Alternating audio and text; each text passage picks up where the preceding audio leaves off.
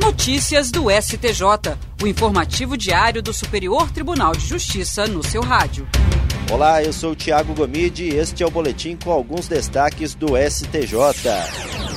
O acordo de cooperação técnica do Superior Tribunal de Justiça com a Advocacia Geral da União apresentou novos dados que confirmam a importância da iniciativa, que foi celebrada em junho de 2020 e anunciada como a principal ação para reduzir o volume de processos no tribunal. O acordo já possibilitou que cerca de 774 mil processos tivessem a tramitação abreviada nas instâncias de origem, evitando que chegassem à Corte Superior. Desse universo, 379 mil envolviam matéria previdenciária. O instrumento permitiu ainda a redução de 50% no número de processos da Fazenda Nacional submetidos à Corte. Em relação aos processos em geral da União, a diminuição é de quase 20%, chegando a 27 7% quando considerados apenas os casos em que ela atua como recorrente. Sobre os processos oriundos de tribunais regionais federais, houve uma redução de 17,5% em comparação com 2021.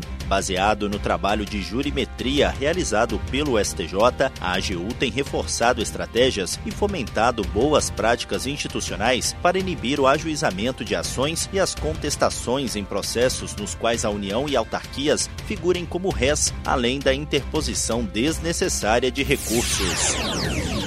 A terceira turma do Superior Tribunal de Justiça determinou o início imediato do processo para colocação em família substituta de três crianças que estão em abrigo institucional há mais de cinco anos.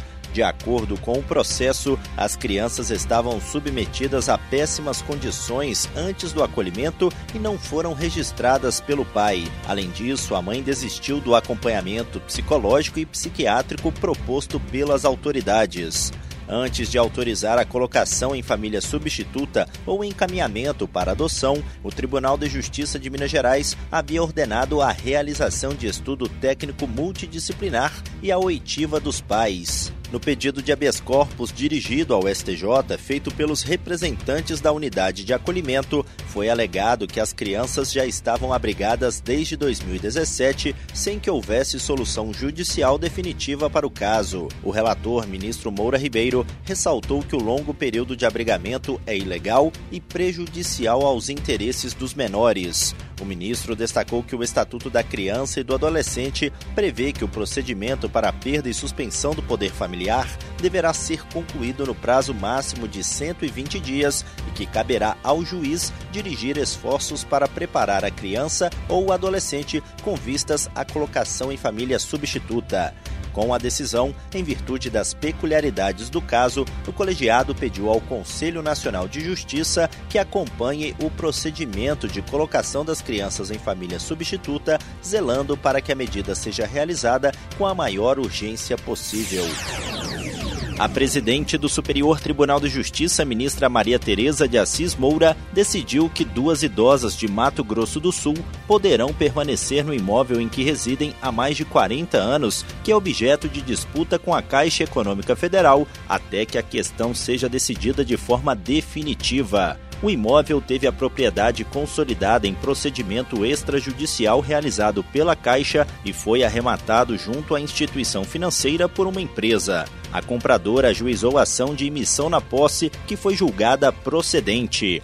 Paralelamente, na Justiça Federal Sul-Mato-Grossense, as idosas questionaram a execução extrajudicial e pediam a anulação de todo o procedimento. O Tribunal de Justiça de Mato Grosso do Sul anulou a sentença e determinou o sobrestamento até que fosse decidido o pedido de nulidade da questão na Justiça Federal.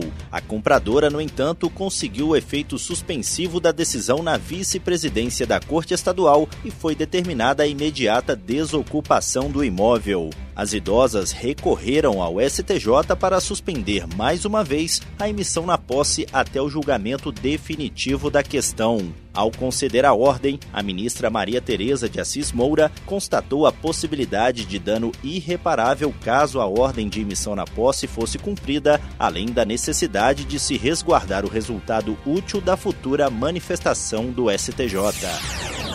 E esse foi o Notícias do STJ de hoje. Se quiser ouvir mais, basta acessar soundcloud.com/stj notícias. Até a próxima. Notícias do STJ, uma produção da Secretaria de Comunicação Social do Superior Tribunal de Justiça.